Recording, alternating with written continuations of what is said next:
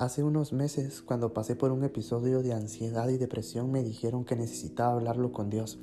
Esa noche casi me arrastré a mi habitación. Cuando empecé mi oración, lo único que salió de mí fue, Señor, yo no sé qué decirte acompañado de lágrimas.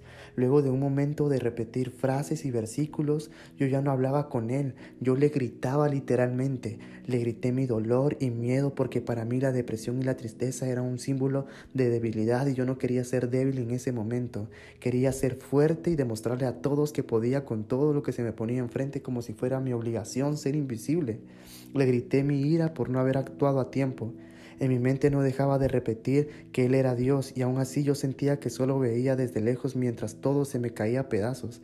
Le pedía que al abrir mis ojos todo haya sido parte de una pesadilla y que Él me demostrara que Él estaba bajo control de todo.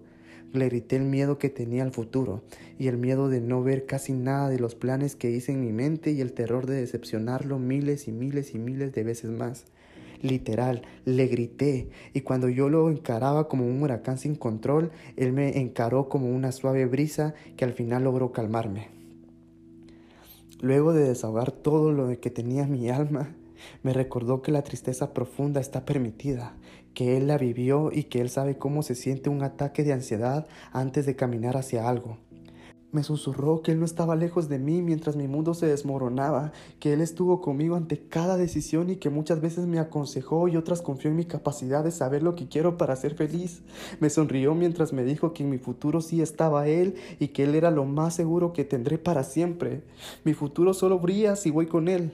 Aprendí que en mis encuentros con Dios no siempre hablar ayuda, porque para mí el gritar, llorar, preguntar y callar a veces es la manera en la que mejor me comunico con Él. Me comunico mejor desnudando el corazón. Lo amo por escuchar mis gritos y reclamos, por escucharme quejar de mis propias ideas y decisiones, por tener la paciencia de esperar a que el agua esté calmada para amarme y verme con dulzura.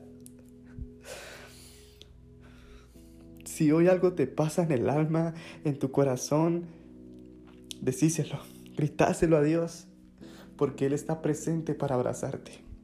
Él nunca se ha ido. Él sigue presente.